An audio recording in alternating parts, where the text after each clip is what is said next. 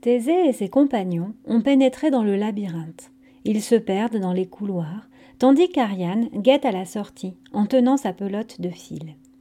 Épisode 18, au cours duquel Thésée affronte le Minotaure. Ce que Thésée venait de voir dépassait l'imagination. Le Minotaure était doté d'une énorme tête de taureau posée sur un corps d'homme. Une longue chevelure broussailleuse lui descendait jusqu'au milieu du dos. Il avait des muscles si saillants qu'on aurait dit une cuirasse. Malgré sa répulsion, Thésée ne put s'empêcher d'éprouver une sorte de fascination pour le monstre, comme il avait admiré le taureau blanc de Marathon, le père du Minotaure, avant de le vaincre.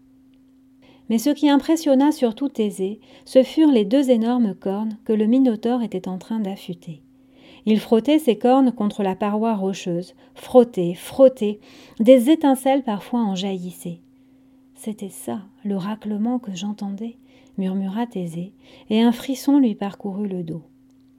La bête se préparait pour son festin de chair humaine. Thésée, blotti contre la paroi, osait à peine respirer. De longues minutes s'écoulèrent. La partie du labyrinthe qu'habitait le Minotaure était différente du reste. Ici, pas de coin, ni de recoin, juste une pièce ronde, comme un puits. Au centre de la pièce, en levant la tête, on pouvait apercevoir un tout petit bout de ciel. Voilà d'où venait la lueur qui avait conduit Thésée jusque-là. Le monstre ne vivait pas dans le noir complet. On lui avait laissé une minuscule source de lumière, juste assez pour regretter de ne jamais voir le soleil, juste assez pour imaginer le vol des oiseaux. Le Minotaure avait cessé d'aiguiser ses cornes. Il s'était assis dans une posture quasi humaine. De son large mufle sortait ce que Thésée prit d'abord pour des grognements. Mais il s'aperçut bien vite que ce n'était pas des grognements. Cela ressemblait plutôt à des gémissements, presque à une plainte. Le Minotaure laissait le menton de sa monstrueuse tête reposer sur sa poitrine. Il avait l'air de pleurer. Thésée en oublia les crânes et les squelettes qui parsemaient le sol de la tanière, et la puanteur de la bête. Il en oublia même d'avoir peur, il fut soudain empli d'une immense pitié pour ce monstre. Les paroles de Nositoos, le vieux marin, lui revinrent en mémoire. N'oublie jamais, toi qui parles affronter, la grande douleur et l'immense solitude du Minotaure. C'est de vivre dans une prison qui a fait de lui un monstre, et pas l'inverse. Parce qu'il était né différent, le Minotaure avait été condamné à vie à cet enfermement. Et ce que voyait Thésée soudain, c'était le monstre en train de pleurer. Bouleversé, Thésée trébucha légèrement. Le Minotaure, surpris, redressa la tête. Son regard, d'une tristesse infinie, croisa celui de Thésée. L'instant d'après, le Minotaure était debout, prêt à se battre. Le voile de tristesse dans ses yeux avait disparu, ils étaient maintenant injectés de sang. Face à un homme, il ne connaissait que l'affrontement à mort. Il baissa la tête et bondit vers Thésée, ses cornes pointées comme des épées. Thésée n'eut que le temps de se jeter sur le côté pour éviter de se faire embrocher. Le Minotaure se retourna et se rua à nouveau sur lui. Il poussait des mugissements sauvages. Toute trace d'humanité l'avait quitté. Thésée chercha longtemps à éviter leur corps à corps. Quelque chose en lui se refusait au combat. Il se contentait d'esquiver les assauts du Minotaure sans le frapper. Cette lutte, qui n'en était pas une, durait. Le Minotaure était puissant, mais Thésée était rapide il l'évitait. Alors le Minotaure commença à s'essouffler, et peu à peu, il chargea moins furieusement. C'est alors que se produisit un événement tout à fait extraordinaire. Brusquement, le Minotaure cessa ses attaques. Il fixa Thésée avec intensité, comme s'il voulait lui dire quelque chose. Dans la caverne, on n'entendait plus que le souffle rauque du monstre. Et Thésée eut l'impression qu'il parlait. Sans un mot, le Minotaure lui adressait une supplique. Il n'en pouvait plus, il n'avait plus envie de vivre cette vie. Thésée comprit le message. Il hocha la tête pour faire signe qu'il acceptait le combat. Alors le Minotaure se rua sur lui, et cette fois, Thésée ne chercha pas à l'éviter. Lorsque le Minotaure arriva à sa hauteur, le jeune homme bondit, l'agrippa par les cheveux et lui tordit brutalement le cou. Les cornes pointues, manquèrent une nouvelle fois leur cible. Thésée se battait à main nue. Il se mit à frapper le monstre juste entre les deux cornes. une pluie de coups de poing de plus en plus violents. Thésée frappait comme si le Minotaure lui avait transmis sa propre sauvagerie. Le Minotaure ne se dégagea pas. Il poussa un mugissement de bête blessée et s'affaissa sur le sol. Thésée crut voir de la reconnaissance dans son regard, mais peut-être l'espérait-il seulement. Le Minotaure ferma les yeux pour toujours. Thésée fut pris de vertige. Il avait le goût âcre de la mort dans la bouche. Plus jamais, murmura-t-il, plus jamais.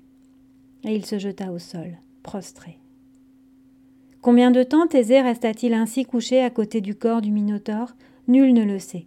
Lorsqu'il rouvrit les yeux, tout était sombre autour de lui. La nuit était tombée. Pour se rassurer, le jeune homme toucha machinalement son poignet. Hélas, sous ses doigts il n'y avait rien. Fébrilement il chercha le fil qu'Ariane avait pourtant noué autour de ce poignet. En vain. Pendant le combat contre le Minotaure, le fil s'était rompu. Alors Thésée explora le sol à tâtons. Ses mains glissaient sur les dalles, espérant sentir le mince fil qui le ramènerait à la vie. Il surmonta sa répugnance lorsque ses mains rencontrèrent le liquide chaud et épais qui coulait des blessures du Minotaure, et il continua à fouiller l'obscurité. À l'autre bout du fil, Ariane avait deviné ce qui se passait. Les violentes vibrations qu'elle avait ressenties ne lui laissaient aucun doute. Thésée affrontait le Minotaure. Lorsque les vibrations avaient cessé, le fil s'était brusquement détendu. Elle interpréta le relâchement brutal du fil comme la victoire du monstre sur Thésée.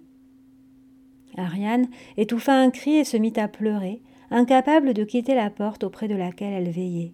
Les doigts crispés sur la pelote de fil devenue inutile, elle ne pouvait se résoudre à la lâcher. C'est alors que les doigts de Thésée, égarés sur le sol, trouvèrent le fil. Ils s'en saisirent avec avidité. Oui, c'était bien lui, le fil de sa vie. Le jeune homme le renoua maladroitement à son poignet et se remit debout. Comme un aveugle, il s'enfonça dans les sombres couloirs. Sa marche était hésitante. Il revenait sur ses pas, en roulant la pelote qu'il avait déroulée à l'allée. Il retrouvait les mêmes impasses, les mêmes murs oppressants, les mêmes passages étroits, les mêmes fausses pistes. Celui qui a conçu ce piège est un génie, pensait Thésée, mais c'est aussi un fou. De son côté, Ariane avait bondi, le fil s'était remis à onduler, Thésée n'était pas mort, elle tremblait de tout son corps, son amour allait lui revenir vivant. Son monstrueux demi-frère avait dû mourir. Alors un immense soulagement s'empara d'elle. La jeune fille vivait dans la terreur de ce frère depuis trop longtemps. Elle se revit toute petite le jour où elle avait appris son existence. Ce jour-là, sa vie avait basculé.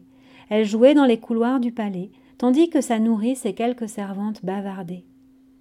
Les femmes, tout entières à leur conversation, avaient oublié la présence de l'enfant. Parfois, la nuit, on entend les mugissements du Minotaure, disait l'une. J'en ai des frissons, disait l'autre. On raconte qu'il dévore tous les êtres vivants, insistait une troisième.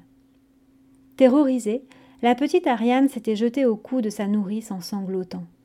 C'est alors que, pour la rassurer, la nourrice avait prononcé une parole bien maladroite. Ne t'inquiète pas, ma chérie, le Minotaure est enfermé, tu ne crains rien, et puis il ne peut pas te faire de mal, puisque c'est ton frère. Son frère cette révélation avait bouleversé la fillette.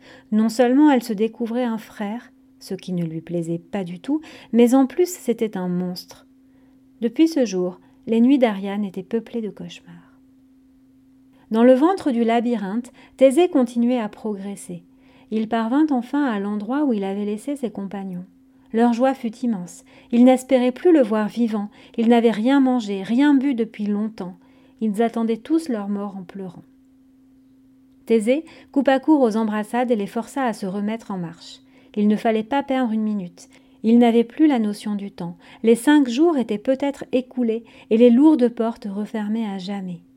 Thésée et ses compagnons repartirent, les uns derrière les autres, les plus forts soutenant les plus faibles. Thésée, bien sûr, marchait en tête. Il suivait le fil, sorte de cordon ombilical, qui le reliait au monde des vivants. Il savait déjà qu'il n'oublierait jamais cette marche tâtonnante, pleine d'obstacles, qui le ramenaient à la lumière. Sans le fil d'Ariane, je n'aurais aucune chance de nous sortir d'ici, songeait Thésée. Son esprit revenait sans cesse au Minotaure, étendu là-bas. Il était seul dans la mort comme il avait été seul dans la vie. Après des heures de cette pénible progression dans le noir, un fin ray de lumière apparut au loin, la porte. Thésée accéléra. Malgré l'épuisement, ses compagnons en firent autant. C'est en courant qu'ils atteignirent l'air libre. Lorsque Thésée apparut, Ariane se jeta dans ses bras. L'homme était couvert du sang de la bête, elle n'y prit pas garde. Mais leur étreinte fut de courte durée. Déjà, on entendait des bruits de pas précipités. Vite, filons, cria Ariane. Les soldats de mon père ne vous laisseront jamais vous échapper.